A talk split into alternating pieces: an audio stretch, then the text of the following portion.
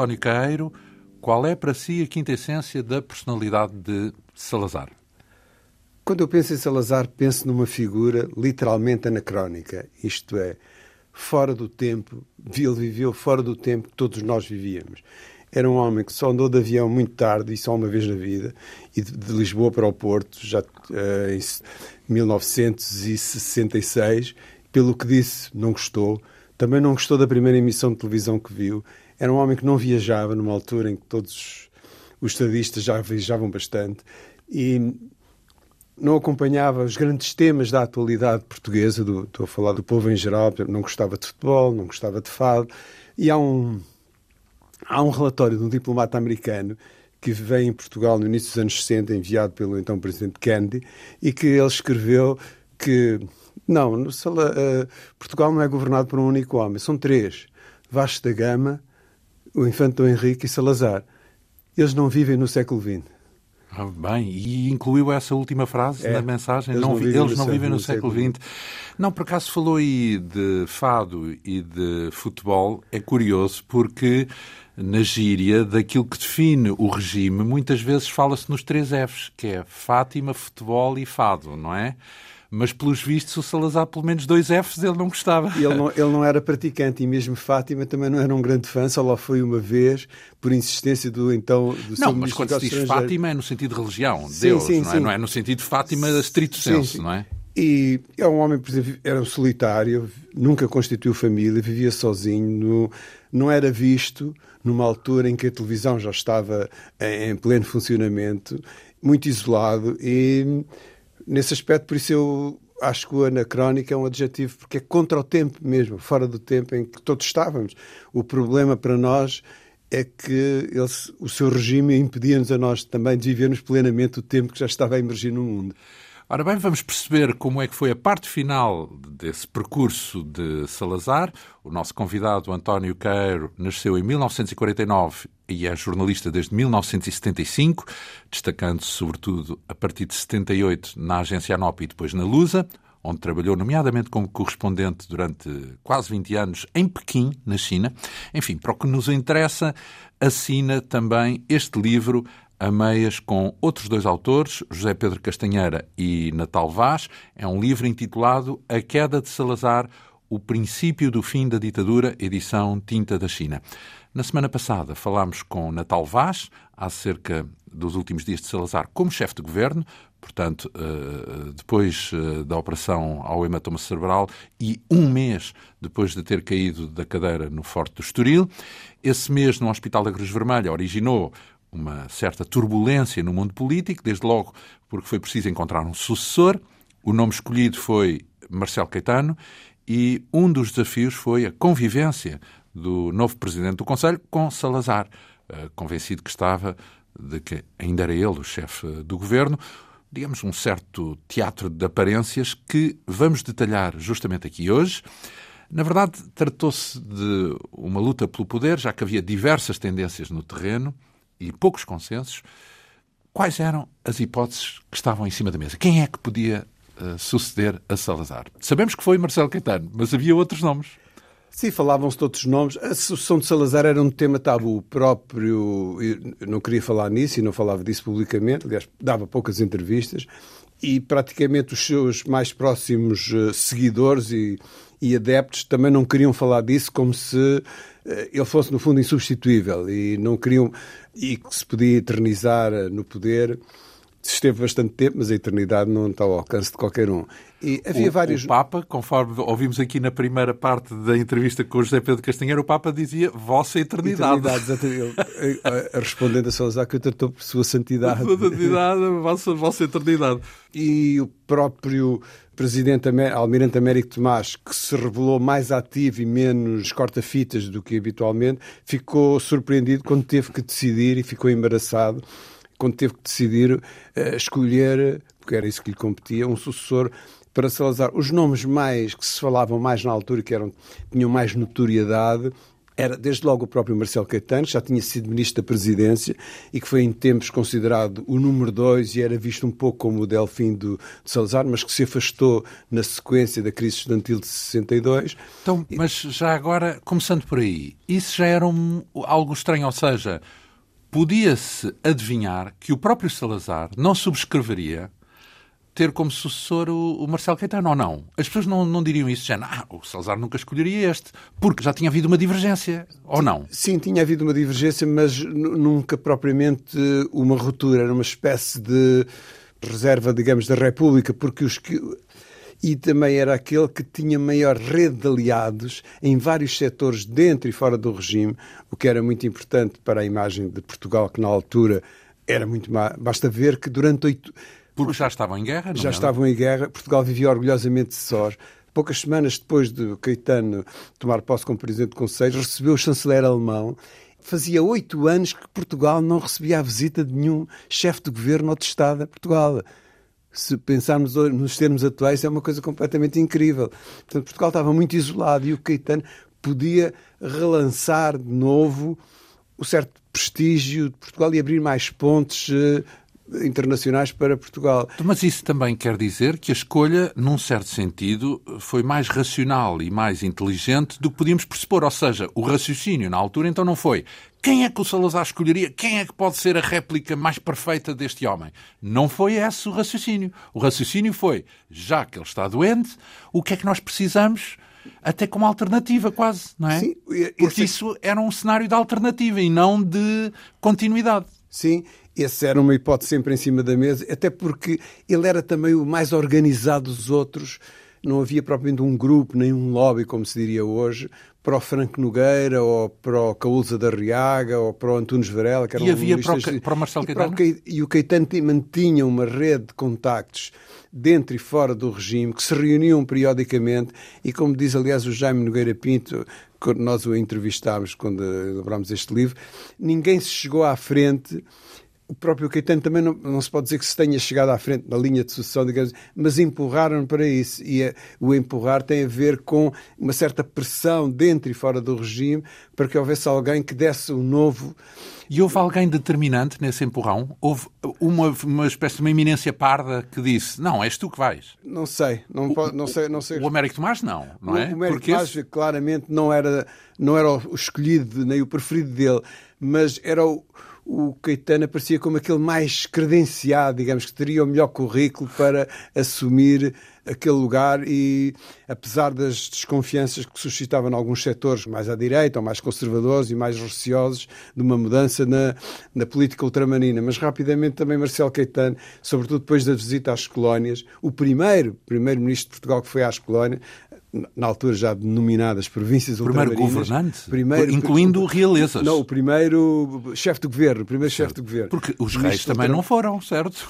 Não, não houve reis que fossem. foram, mas depois fundaram um, um, país independente, foi o ah, Brasil. O Pedro, pronto, exato, exato. e, mas, o ministro do ultramar também, o Sarmento Rodrigues, fez uma selva viagem que chegou até Macau, mas o, o Salazar nunca visitou nenhuma das colónias e por maioria de razão, aquelas onde se travava uma guerra cada vez mais difícil para Portugal, que era a Guiné, Angola e Moçambique. E isso fez o Marcelo Caetano e que o convenceu de que a política ultramarina era para manter. E isso acabou por ser, revelou-se o impasse, o bloqueio em que da primavera marcelista, da primavera deixou de ser primavera, não é? E pois porque não era possível as outras promessas ou expectativas de liberalização, pluralismo que ele suscitou quando tomou posse, a mantendo a guerra que, que exigia para continuar uma, a existência de uma censura. Mas não era o único. Havia várias outras personalidades. Temos, por exemplo, Teutónio Pereira Acho que esse é que era o favorito do, do Sim, Américo Tomás, não é? Era o que o Américo Tomás preferiria, mas ele já, devido à sua idade, já estava doente. Quem era o Teutónio Pereira? Foi ministro da presidência do Salazar, foi e era dos poucos, não era de, de direito, era um homem das ciências e foi também de direito, é isso? De direito, de direito. Não era jurista? Não era jurista, de, era assim um uma figura fora do baralho, digamos assim, da, da classe política que então governava. Mas e... só o Tomás é que o apoiava, é isso? Teria, ele era um homem também com prestígio, acho eu, que tinha vários setores que o apoiavam. O mais falado na altura era o Franco Nogueira, porque era o homem que dava a cara internacionalmente pela política uh, ultramarina definida por Salazar. Ele, o Franco Nogueira nunca. A política não era dele, mas ele era o, o a cara. A cara e hábil, competente, que era um diplomata de carreira, e era um homem que tinha convivia muito com Salazar e que Salazar, aliás, uh, os vistos gostava e que veio mais tarde, aliás, a escrever uma, das bio, uma biografia uh, considerada de referência. De, refer de referência. E Já agora um passo ele... atrás. Teutónio Pereira tinha alguma coisa que ver com o Nuno Teutónio Pereira ou os Teutónio Pereiras, digamos eu assim? Eu acho que ele era tio desses, desses Teutónios Pereiras. Porque, eram, era, porque eram opositores, Sim, é? sim, que eram, tiveram um papel importante, nomeadamente na ocupação da, da, da Capela do Rato. Rato. O primeiro, um dos primeiros Digamos que era uma família que tinha várias, várias fações. várias fações e várias tendências. Então, e Franco Nogueira ainda não tinha a notoriedade que veio a ter como biógrafo, mas tinha uma notoriedade como diplomata. Como diplomata e como ministro dos negócios estrangeiros foi durante desde 61 até para o aliás, ele era tão importante que o próprio Caetano fez questão de o reconduzir no seu primeiro governo, contra a vontade uh, do próprio Franco Nogueira, mas não teve muito tempo e depois, um, um ou dois anos depois, acabou por sair. Mas era uma figura, era um dos pilares, digamos, do sistema de Salazar. E tinha adeptos? Tinha quem o apoiasse ou, ou, ou não tinha um, assim? Era um, como era ministro dos negócios estrangeiros, passava muito tempo fora de Portugal e, por outro lado, não era da União Nacional. Aliás, ele tem um passado mais intelectual mais ligado à esquerda, tinha relações com diversas personalidades de esquerda, era um crítico literário e nunca foi da União Nacional. Portanto, nesse aspecto, ele era muito próximo de Salazar, mas, mas era um, um outsider relativamente ao partido. Antunes Varela era um veterano, do, era ministro da Justiça, foi durante muitos anos, talvez dos ministros que mais tempo ocupou a pasta da Justiça. Era também o mais novo, aliás, mas não tinha, quer dizer, não tinha o carisma nem a visão. Então, de... quando ele surge aqui na lista dos possíveis sucessores, é por obra de quem? Ou seja, quem é que o apoiaria ou quem era, é que. Era, era visto ou assim... ele próprio é que se apresentava. Não, era visto modo. assim pela proximidade com o Salazar e com o regime. No fundo, estava uma pessoa que está no governo há mais de 10 anos, sempre a ocupar aquela pasta e que tinha uma carreira como académico. Parece candidato direito. natural, digamos assim. Era assim, e porque isso, no fundo, é, visão, é uma visão o regime nunca assumiu que houvesse candidatos ou que houvesse uma corrida, umas primárias, digamos, Eram dentro vagas Nacional. hipóteses, digamos Era, assim. Eles próprios, quando se reuniram no Conselho de Estado, não prestaram quaisquer declarações à imprensa. A imprensa limitou-se a dizer que começou a reunião e acabou a reunião. Mais nada, ninguém presta declarações, nem houve comunicado, nem nada. Digamos que era um assunto delicado Delica... e, portanto, ninguém queria pôr um nome em cima da mesa assim à primeira. Então, Além destes três, falamos, ou do quatro, melhor dizendo, Marcelo Caetano, Teutónio Pereira, Franco Nogueira, Antunes Varela, ainda temos Adriano Moreira. Adriano Moreira tinha sido um dos uma das promessas da política portuguesa na altura, visto que muito jovem foi chamado para o governo, para a pasta do ultramar, e que era um nome sempre falado, mas ele próprio disse que nunca teve essa ambição, disse mais tarde, não é? E, mas era um nome sempre falado, porque era uma figura que tinha pensamento próprio, digamos assim, enquanto os outros. Quase ninguém sobressaía à volta de Salazar. Havia Salazar e depois uh, secava tudo à, volta. Das poucas figuras que emergiam eram essas, e daí que o olhar de muitos comentadores e historiadores tenha centralizado algumas dessas figuras, que eram aquelas que, ou porque apareciam mais vezes, ou que tinham um pensamento próprio que ousavam manifestá-lo, a maioria das pessoas cumpria ordens, digamos assim, como Paulo Rodrigues que era o secretário de Estado da presidência do Conselho de Ministros, até ao final do governo de Salazar, e que dirigia diretamente os serviços de censura, por exemplo, ele chegou a dizer eu era simplesmente uma lapiseira nas mãos do professor Salazar. Tudo ao serviço dele, não é? Tudo em função dele. Então, mas uh, Adriano Moreira tem aqui um lado curioso, porque houve também um certo grau de divergência entre ele e o regime, e por isso é que deixou de ser eh, ministro do ultramar.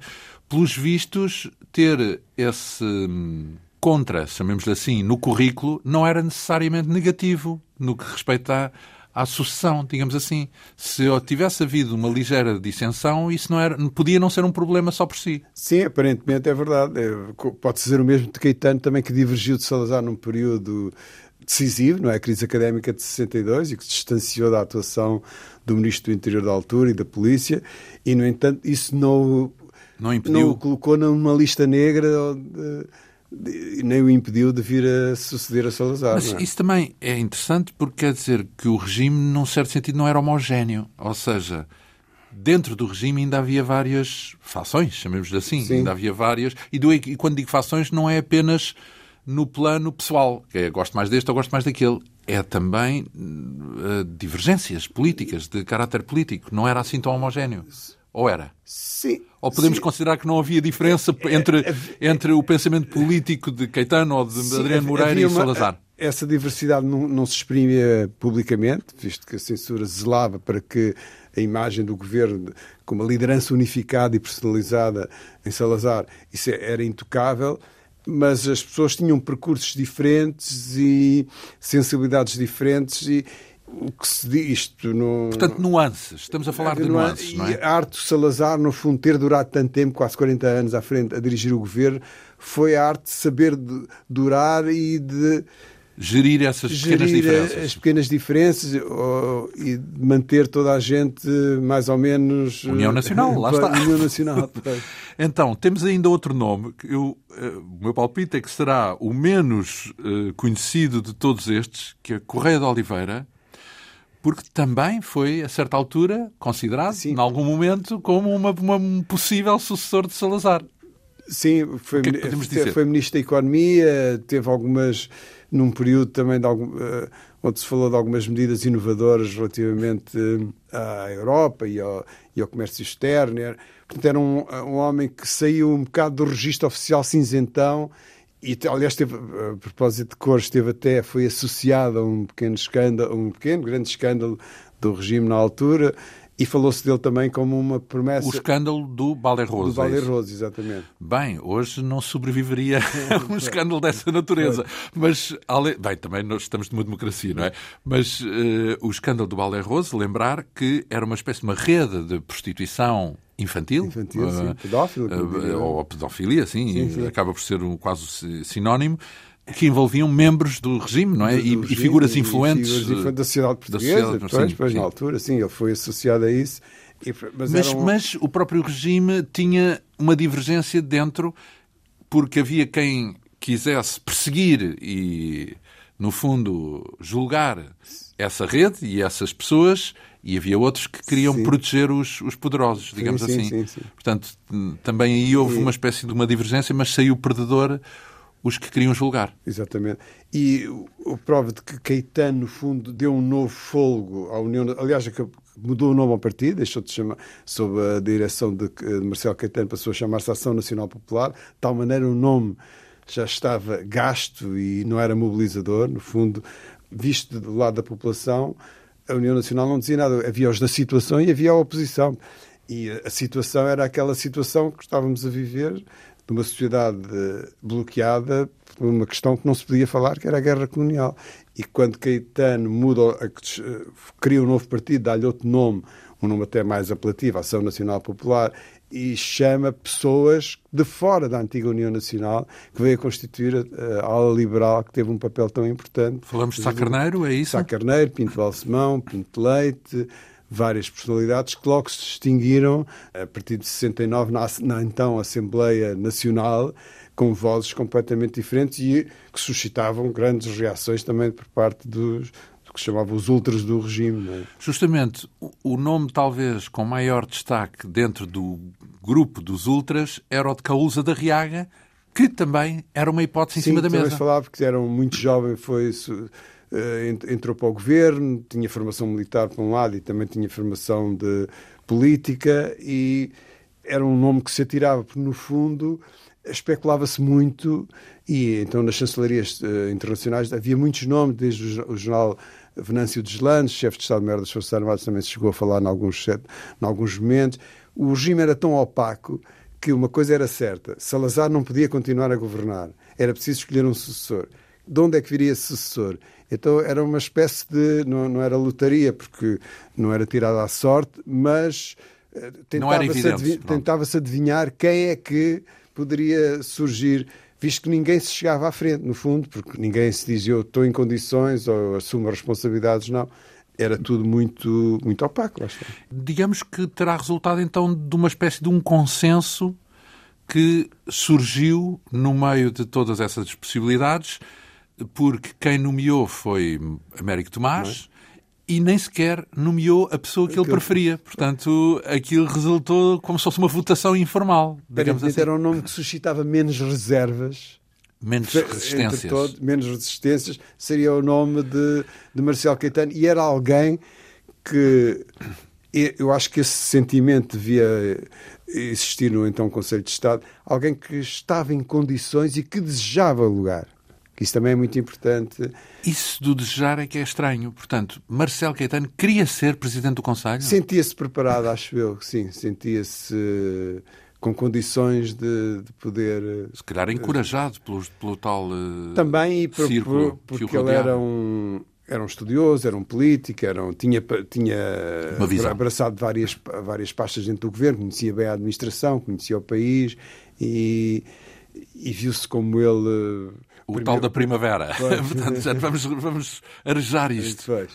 E ele tinha, tinha tido a noção, porque, até porque era, ao contrário de Salazar, ele tinha vários filhos, tinha, tinha netos, tinha uma vida social e às exposições. É um homem ligado à televisão, à televisão, estatutos da RTP, foram feitos uh, patrocinados por ele. Uh, começou com as conversas em família, com contacto de, com a população através da televisão. Então, era um homem de uma outra época e via-se que ele, ele estava preparado. E por isso eu digo que, no fundo, achava que se um dia tivesse condições ele poderia uh, ter esse lugar. Nunca ousaria manifestá-lo com o Salazar ainda.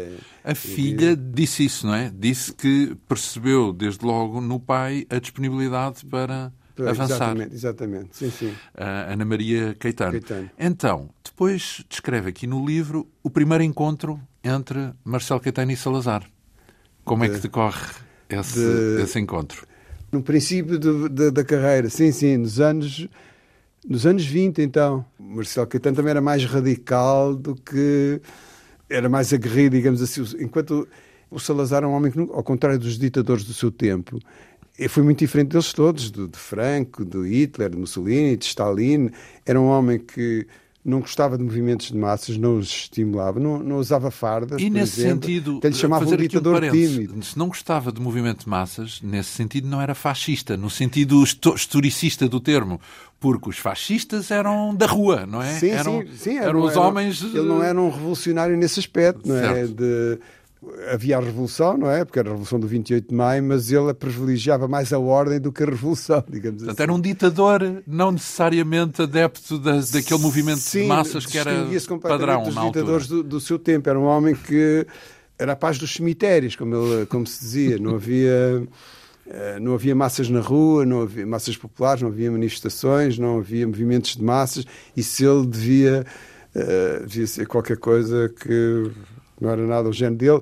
Mesmo os comícios em que ele participava são muito raros, não é? Depois desse encontro com Salazar, primeira vez que se conheceram, Salazar era ministro das Finanças, temos ainda uh, o papel de comissário, uh, comissário nacional na Mocidade Portuguesa. Sim, não foi, é? sim, foi o segundo, sim, sim. Depois da Mocidade Portuguesa, uh, estreia-se no governo como ministro das Colónias, não chega propriamente a fazer o tal périplo e se vai guardar para quando for presidente do Conselho, o périplo pelas colónias, mas depois torna-se ministro da Presidência e sai em simultâneo com Santos Costa.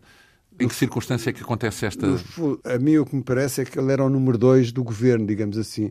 Portanto, já não poderia subir mais digamos, na, na, hierarquia. Ou seria o número um, seria de dois a um, ou. Ou saía. Ou saía. E, entretanto, começa a Guerra Colonial 61 e há ali uma.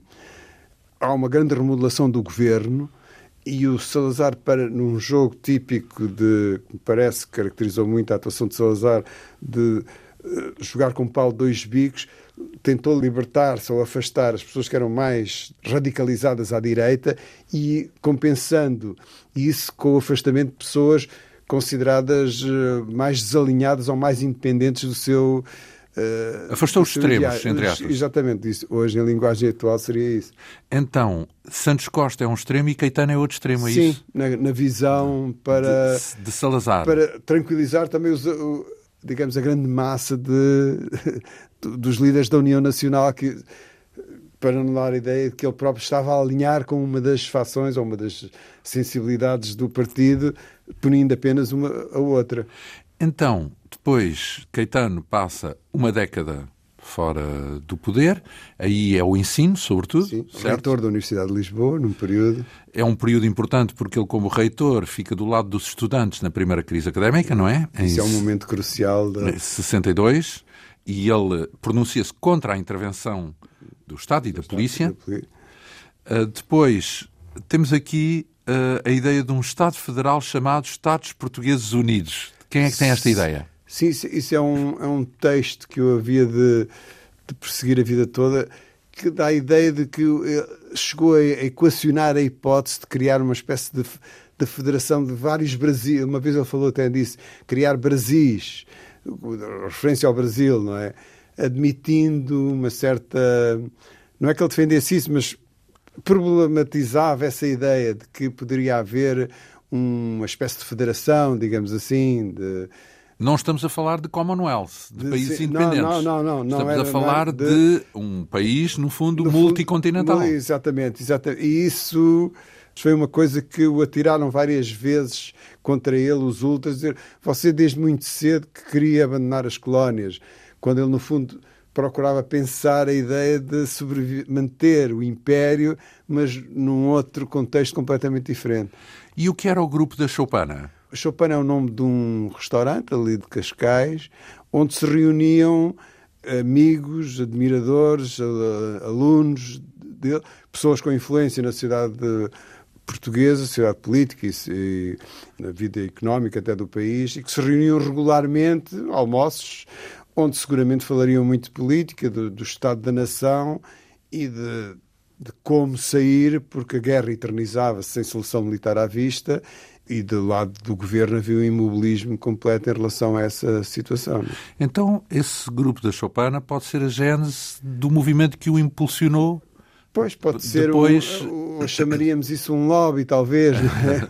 e que pode ter sido relevante quando se tratou de escolher o Sim. sucessor de Salazar, não é? Porque eram pessoas que tinham muitas relações dentro da sociedade portuguesa, do próprio aparelho de Estado e da União Nacional. É? Depois temos aqui no livro uh, a consulta à família, de resto, a filha diz, afirma que Marcelo Caetano sempre pensou que podia ser eh, sucessor de Salazar. Também não se lembra de alguém que só pusesse, assim, Sim. nitidamente, ao, à possibilidade de ser ele o sucessor. Depois temos, finalmente, a tomada de posse e aquilo a que se designou, ainda hoje se designa, a Primavera Marcelista, Primavera não é? Marcelista. Portanto, a Primavera Marcelista, talvez um dos gestos mais significativos tenha sido a autorização para pôr fim à deportação de Mário Soares. Foi logo decidido na primeira reunião do Conselho de Ministros, foi? Pronto, para começar, digamos para começar, assim. Pois. Então, Embora não tivesse sido noticiado na altura. Então, foi feito em segredo, é Sim. isso? Sim. Os jornais não disseram. Mas era para quê? Para não haver um sururu por causa dos ultras? Não. Em parte era, era um gesto que ele dava. Mas discreto. Porque eu acho que o efeito psico... a, a, Primavera Marcelista começou no outono, é? no, no, nosso calendário. Mas, de facto, o desaparecimento do Salazar foi uma, uma descompressão que ninguém podia incontrolável. As pessoas sentiram-se aliviadas, libertas. Qualquer um peso tinha saído de cima da sociedade portuguesa, uma sombra, um peso enorme. E a expectativa era enorme e no primeiro discurso e no estilo de Marcelo Caetano e na figura dele eh, reforçou ainda mais essa Falamos essa do discurso ideia. na Assembleia Nacional, é Sim. isso? E logo o primeiro da tomada de posse também era um, via-se que as pessoas perderam, no fundo, perderam o medo. Ele não inspira.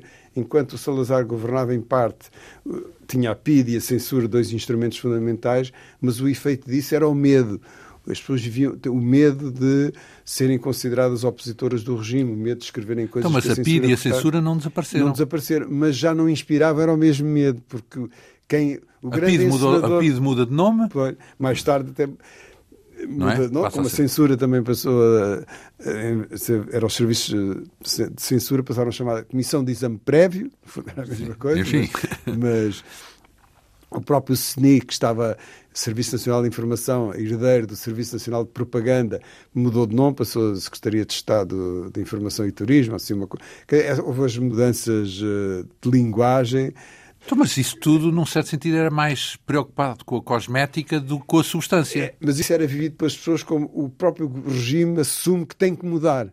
Mesmo para que alguma coisa mais fique em estilo, mesma, mais em estilo. Mais em, mas isso acarreta uma, uma, nova dinâmica. E depois havia o benefício da dúvida de muitos setores também até então ligados à oposição. Não falo do Partido Comunista uh, Português, que desde logo uh, criticou Marcelo Caetano e viu no Marcelo Caetano a continuação da política anterior, pura e simples, mas noutros setores, católicos progressistas, democratas sem partido, assim, setores mais moderados, viram com positiva expectativa a emergência de. ala liberal, por exemplo. A própria ala, a existência de uma ala liberal era outro sinal, não é? O Sá Carneira, numa das primeiras intervenções, foi, falou do interrogatório de presos sem a presença de advogados, foi visitar as prisões, inteirar-se do estado dos presos políticos. Enfim, logo, surgiram logo propostas para aprovar uma lei de imprensa que não existia.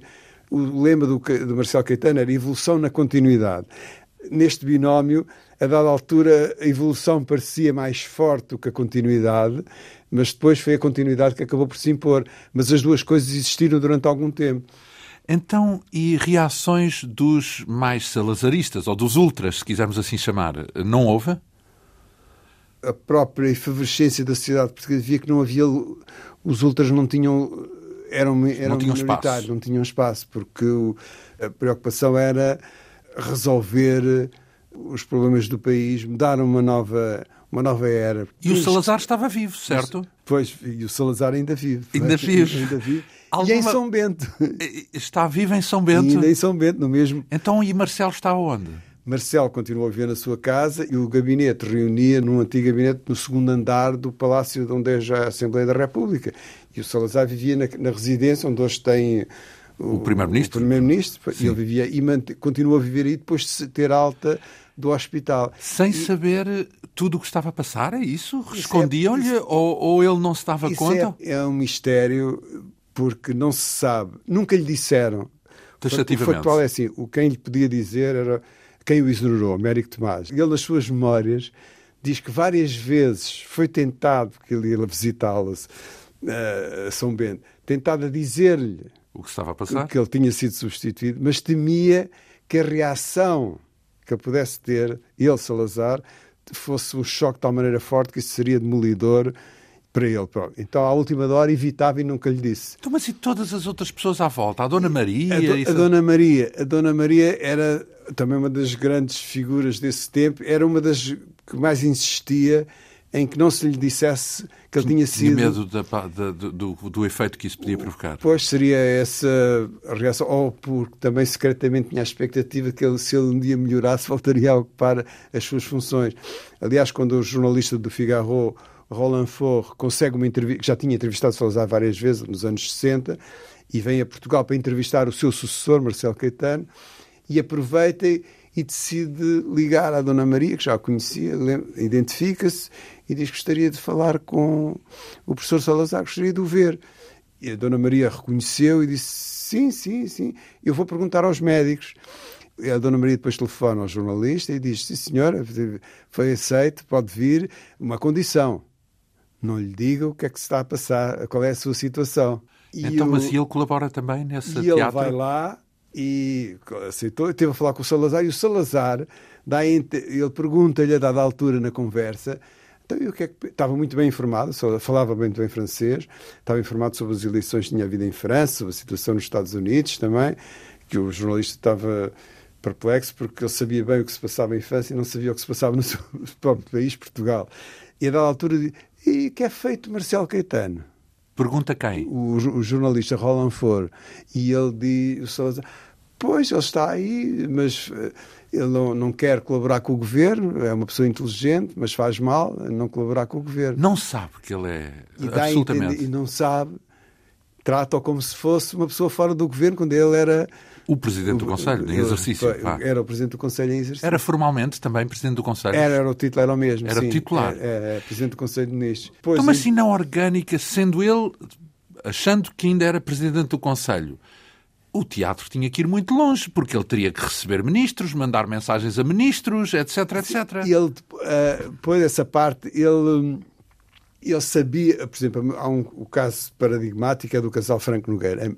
A, a, a, mulher de Franco Nogueira, que é a filha de um... Vera. Vera, Vera Wang Franco Nogueira, porque o pai tinha sido um, um diplomata chinês que esteve em Lisboa, casou com uma portuguesa, ela que convivia com o Salazar e que andava a passear com o Salazar durante essa longa convalescença nos anos 69, de carro, o Salazar dava-se muito bem com ela, e ela acha que o Salazar sabia que tinha sido substituído, substituído mas nunca o dizia. E o marido, Franco Nogueira, achava que ele não sabia. O casal tinha, o casal opinião, tinha perspectivas diferentes. diferentes e outros achavam que ele, por exemplo, o Paulo Rodrigues continuou isso, a visitá-lo. Isso, isso é, é, um, é um argumento de romance. É, faz lembrar. É porque, faz... porque, porque, temos uma pessoa que nem se sabe muito bem se ele sabe ou não sim, sabe, sim. e ele parece é, também quase entrar nesse é. jogo, porque dá indício de uma coisa e de outra. É, o Jaime Nogueira Pinto ele também diz, a eh, dada altura, que, que é um admirador de Salazar, ele dizia que, no fundo, é um segredo insondável. Não se sabe se ele sabia ou não sabia. Mas ele também tinha uma certa manha, era um traço característico de, de Salazar. Portanto, ele só reconheceria que tinha sido demitido quando lhe dissessem. Ou Foi seja, demitido. no fundo, estaria à espera. Uh, de, uma... de, uma... coisa mais formal para poder pois, assumir isso, sim. não é? E... Então, mas isso significa... E, e provavelmente isto também o divertia no fundo. Isto... Ele nunca pôs à prova também o seu próprio poder, nunca disse, não quer este ministro, ou não quer aquele, ou não, nunca chegou a esse e, ponto. Por exemplo, esse o Paulo Rodrigues, que era secretário de Estado, ele diz que ele continuava a visitá-lo e que ele nunca lhe deu ordens nenhumas, nunca o tratou como secretário de Estado. Portanto, ele deduzia que ele sabia. Porque senão ensaiaria uma instrução qualquer, pois, não é? Pois. Portanto, Portanto... Ele, ele, quando estava com ele, sabia, não se comportava como primeiro-ministro ainda mas nunca reconheceu que tinha sido demitido, ou que já não era. Pois, então era um teatro. E ninguém lhe dizia Era um isso. teatro e ele sabia do teatro. Ele... Talvez, ele provavelmente. Era um, ele era um dos principais atores desse teatro. Se calhar é encenador.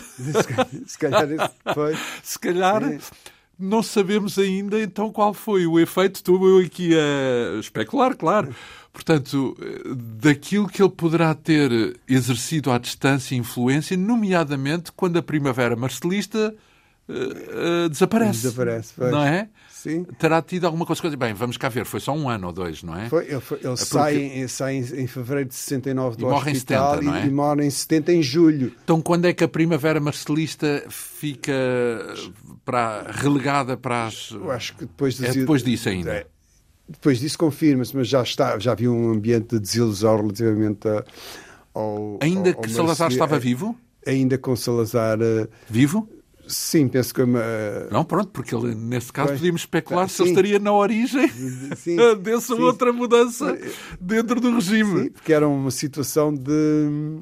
De facto, insólito, não há, não há memória de uma coisa. Ainda por cima, geograficamente, no mesmo sítio, no mesmo Palácio de São Bento. Ambos. Quer dizer, dois edifícios diferentes. Dois, dois edifícios no, mesmo, no mesmo complexo no centro de Lisboa, Exato. podiam comunicar atravessando um jardim e de um lado um primeiro-ministro de facto, Marcelo Caetano, e outro que não se sabe, que já não era. Então e o prisma do próprio Caetano uh, sobre essa situação? Essa é outro mistério. Há quem a filha, por exemplo, diz que era ter... era muito desagradável a situação, mas foi, digamos, à proporção do uh, Américo Tomás, o presidente, impuseram-lhe aquela o lógica quando o nomeassem, porque no fundo o Marcelo Caetano é nomeado, assume o cargo de primeiro-ministro ao presidente do Conselho, como se na altura, em setembro, e o Salazar só tem alta em fevereiro. E quando tem alta, esse tempo deviam ter decidido que fazer ao Salazar, não é? Claro. Mas não decidiram nada e a própria diz que Ficou em banho Maria. a própria Dona Maria em, em banho Dona Maria. que impôs isso ele não tem outra casa para onde ir. Portanto, porque a casa do Vinheiro tem que ficar aqui. Esta é a única casa dele.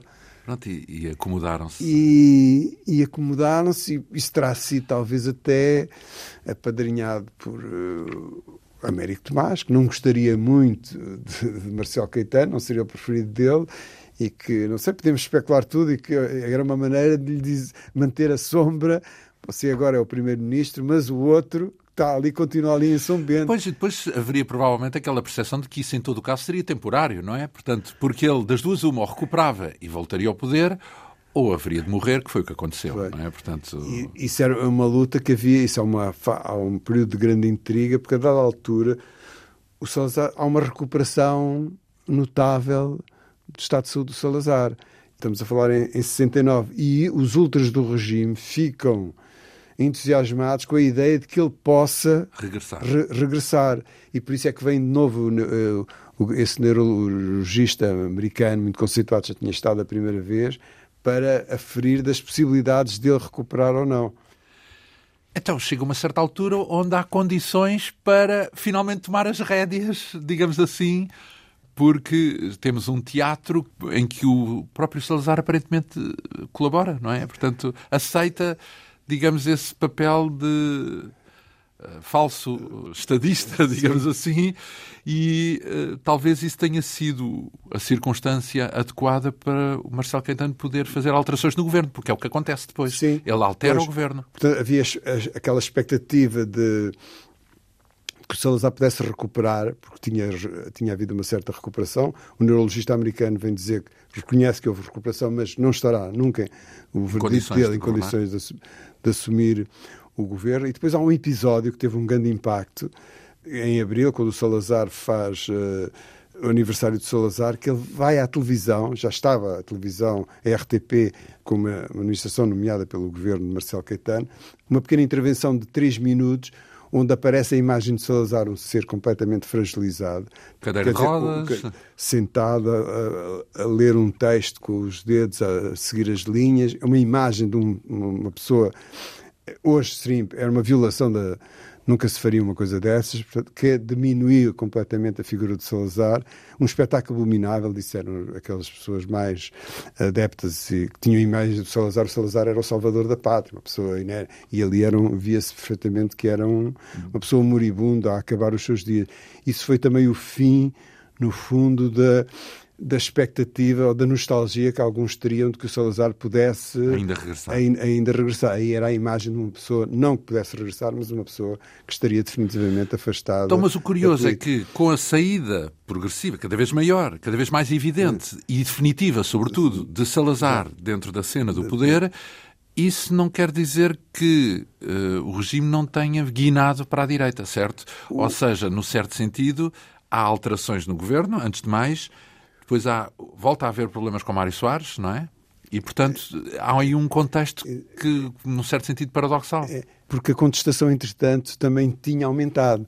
Os primeiros sindicatos fora do controle do governo começam a surgir, as lutas estudantis agudizam-se, há uma nova geração de ativistas políticos fora até da, da, hegemonia do Partido Comunista, outras forças políticas começam a aparecer. Portanto, a contestação social. Outras, ainda não estamos a falar do PS, por exemplo, que isso só aparece em 73. PS ainda não, não aparece, mas o grupo de Mário Soares, que, já, que já se tinham dividido, socialistas e comunistas dividiram-se nas eleições, concorreram separadamente nas eleições de 69, mas também tinham uma, uma crescente. Havia a, a, a Associação Socialista Portuguesa, estava mais ativa, e, por outro lado. Um, a repressão também se endureceu e os fatores de descontentamento motivados sobretudo pelo impasse, claro impasse da guerra colonial e que acabou, esse mal-estar acabou também por influenciar as Forças Armadas e viu-se depois a emergência de figuras como Marshal Costa Gomes, sobretudo Spínola, que começaram a querer repensar Portugal noutro, noutro contexto.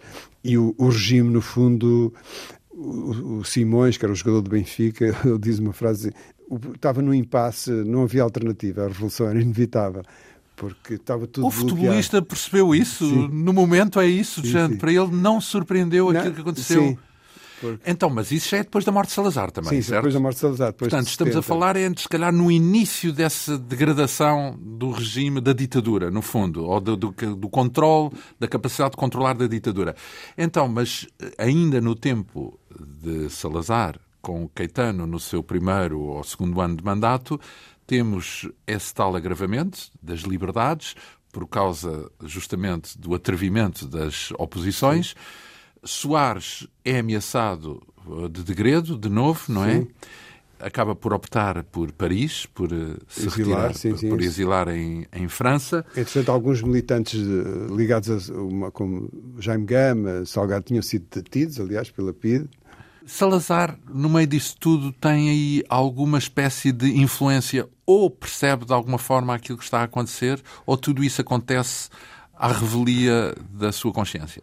Eu acho que nessa altura, quando começamos a aproximar do verão de 1970, Salazar já estava definitivamente fora de cena. Fora de cena. E continuava vivo, e continuava em São Bento, e a farsa mantinha-se, é? ninguém, ninguém lhe dizia que ele mas já não era o presidente sem capacidade do Conselho, de discernimento. Mas já, assim. não, já não tinha influência. E acho que os próprios uh, adeptos mais indefetíveis, defensores do salazarismo, já não acreditavam na possibilidade de Salazar voltar a ter um papel político. Depois temos aqui estes, estes passeios de automóvel para ver o mar, são os tais sim. que têm a ver com a Vera uh, é, Franco Nogueira? Alto, sim, ali, isso foi a, a mulher do Franco Nogueira contou, pouco tempo, infelizmente pouco tempo antes até de falecer, que várias vezes o Salazar pedia, a, a, sempre acompanhada da, governante, da Dona Maria de Jesus, tinham um carro, iam passear por Lisboa ou ir à outra banda e o Salazar falava, distraía-se e, ela, e depois voltavam, iam buscar lá a casa, que ela vivia no Restelo, depois voltavam São, ficavam em São Bento e lanchavam e fizeram isso várias vezes e ela sempre achou que nunca falavam da situação atual, institucional, de ser do governo, mas ela, ele diz que ele, era, ele sabia o que tinha acontecido, mas nunca mencionava. Então, mas há aqui uma frase curiosa que é correram comigo brutalmente. Isso, Quem é que se pronuncia desta modo? Isso é o, o, o, Eduardo Coelho, o médico dele, tinha sido o médico pessoal, já muito antes até da, da operação. De ele ter caído da cadeira e da, da, operação, era o médico dele, e voltou depois de, de, da operação e dele sair, até mesmo antes, antes de sair de, da Cruz Vermelha, era ele que responsável, era o médico de Salazar. E ele era um dos que, bem, detestava, o, o, não gostava do Caetano, também não gostava do Américo Tomás. E ele era um dos que achava, a dada altura, que deviam dizer ao Salazar que ele já não mandava. Que ele já não mandava. Porque isso, do ponto de vista terapêutico, segundo ele argumentava, era uma coisa boa e que ele o facto de não lhe dizerem, de lhe esconderem, é uma coisa que o deprimiu. No fundo, era, era isso. E ele, os pesadelos que ele às vezes. Deprimiu, tinha... presumindo que ele percebia. Na pois, mesma. Pois, sabia, pressuposto. Portanto, era o Eduardo Coelho acreditava que ele sabia, só que não lhe diziam pois, nada lhe e isso diziam deprimia. Ele achava que. Só que não, é, não era ele que lhe, que lhe competia dizer, também não era a Dona Maria, chegou a falar com a Dona Maria. Isto são todas as memórias do médico, do Eduardo Coelho. E, portanto, seria o, Presidente que lhe devia dizer, Presidente da República. Então, mas quando é que nunca... alguém pronuncia esta frase? Correram comigo brutalmente. Que frase é esta? É o, o Salazar que contou à Dona Maria. Então, ela ouviu ela, dizer isso, ele, é isso? É, ela falava com ele muitas vezes e o Eduardo Coelho, quando queria inteirar-se o estado de saúde, ia lá regularmente a São Bento, claro, falava. Então, a Dona Maria diz a Eduardo Coelho que Salazar um dia lhe sim, terá sim. dito isso. Sim, sim. Que correram comigo brutalmente. Sim, sim. Portanto, ela ouviu da boca dele essas ela, palavras é. e contou isso e contou, ao médico. E é ele, é ele que vem contar, claro. Pronto, isso significa que era um tal teatro no duplo sentido. Sim. O próprio Salazar também terá feito um teatro, então, Sim, nesse sentido. Porque, ele... porque, levou toda a gente a acreditar que não sabia de nada não, pois, e se calhar sabia de tudo. Pois, ele sabia o que tinha acontecido, só que não queria assumir e achava que lhe deviam dizer. Pois. E isso era uma fonte, segundo o médico Eduardo Coelho, era uma fonte de grande transtorno de, e de depressão, no de fundo. Depressão, no fundo, pois, que era uma coisa que ele já teria tendência no passado, não é? Então, finalmente, a saúde uh, esvai-se, não, não resiste, Salazar morre. Já agora há uma, há uma noção da circunstância em que ele uh, morre? Ele morre, na, na altura até o, o médico assinou a primeira declaração de óbito, estava lá, ele pôs arteriosclerose... General... Sim. Ou, ou hospitalizado? Em, São Bento, em São Bento. Ele morreu, lá, morreu em São Bento. E a causa da morte, ele conta, foi arteriosclerose uh, generalizada e depois essa declaração de óbito foi rasgada ou desapareceu uma nova assinada então pelo médico e Eduardo Coelho onde falam de embolia de outra causa considerada, digamos, mais, segundo este primeiro médico, considerada mais aceitável, mais digna de uma. Lá está, é tal coisa. Isso lembra aquela primeira versão que, em que o trauma não era intracraniano. Pois, exatamente. e etc. Exatamente. Então, há as exéquias do Estado, portanto, Sim. ele, nesse ponto de vista, o regime continua a tê-lo como uma, uma figura altamente respeitável, Sim. mas, por outro lado, a ditadura já tomou outro rumo e na verdade não vai sobreviver. Sim. Pronto, estamos. Era um, eh, era um, era um regime que sem Salazar. Sem Salazar não, não havia salazarismo sem Salazar, não é? Se calhar o próprio sabia disso, não? Ou seja, uh, portanto, o próprio acreditava que aquilo só lá só, lá só ia, ele é conseguia só ele é que conseguiria manter, manter aquilo. Sistema, sim. Ele e se calhar a convicção também é dos que o apoiaram. Sim. Portanto, imagino eu. Portanto, ou seja, toda a gente encarou como uma coisa natural que, uma vez desaparecido Salazar, Desaparece também Desaparece o sistema. A avaliar pela resistência que houve ao movimento de 25 de Abril, pouca gente acredita, estava disposta a, defender o regime, não é? Certo, e, e falamos do regime já de Marcelo Caetano. Caetano então, o que é que podemos dizer em jeito de epílogo, digamos assim? Portanto, estamos a falar de um livro que eh, tem como designação A Queda de Salazar, o princípio do fim da ditadura. Portanto, o que é que conclui depois de mergulhar no capítulo da história destes últimos instantes? Não é só o António, foi a Natal sim, e, o, e, o, José Pedro, Pedro Castanheira. Castanheira, mas o que é que concluíram? acho que o, título hum, é certeiro, o princípio do fim da ditadura, porque a ditadura não acabou com Salazar, mas era impossível continuar sem um ditador. E o Marcelo Caetano. Marcelo Caetano nunca foi um democrata, que achava no íntimo temos os depoimentos de Freitas do Amaral, que o conheceu bem, que achava também que ele nunca foi um democrata, não, não era o sistema que ele via que fosse viável para Portugal, mas ele não era um ditador, não preenche o fato de ditador, ele não conseguia, não vestia bem. E, portanto, essa ditadura, perdendo o ditador, Enfraqueceu. acabou por ser inviável. E mais tarde ou mais cedo, mais e depois cedo. havia a pressão da guerra, não é? A guerra, a guerra pois, a pressionar. A guerra podia funcionar num sistema ditador, mas com um ditador em exercício. Uma ditadura sem, com um ditador emprestado ou a prazo, não funciona. Então, e aquela corrente que via o fim da guerra, mas na mesma um Portugal pluricontinental, que era o caso do Spínola, não é? Que cria uma espécie de um Portugal uh, em consonância com as suas colónias, Sim. digamos assim. Isso era uma. Não fez caminho dentro do regime. Não, não fez caminho dentro do regime. Aliás, o Portugal foi dos últimos países a descolonizar. Estava, quer dizer, em 61, quando se põe a questão da independência das colónias, era. Quer dizer, a África estava toda a ser independente. À volta das colónias portuguesas, eram todos Estados independentes já. E, e é lutar contra o vento, como uma tese, aliás, do historiador Valente Alexandre, e essa obstinação de que era possível manter o império contra tudo e contra todos, quando contra a própria vontade dos militares que faziam a guerra. Temos então como corolário, digamos assim, deste acontecimento que dá o título ao livro, a queda de Salazar, o 25 de Abril. Pronto. E o 25 de Abril. Eh, Porque não imaginamos que o 25 de Abril fosse possível enquanto ele esteve vivo, certo? No tempo do Salazar, enquanto ele foi governo. Ou seja, os militares não seriam capazes de organizar a resistência ou não estariam habilitados. Bem, a prova disso é que não, é que não foi nessa altura que o fizeram, não é? O país também não, não tinha atingido o grau a de, de saturação tão grande como que permitiu o 25 de Abril. No fundo, havia quer dizer, o regime conseguia... Foi uma carambola, vá, é, num certo a, sentido. A PID continuava ativa, a censura continuava a existir, mas a sociedade portuguesa já extravasava as, as suas aspirações e extravasavam largamente esse controle social que era mais difícil de manter e, sobretudo, não, não existindo uma figura como um, o ditador, não é? Recorda-se do dia 25 de Abril? Recordo.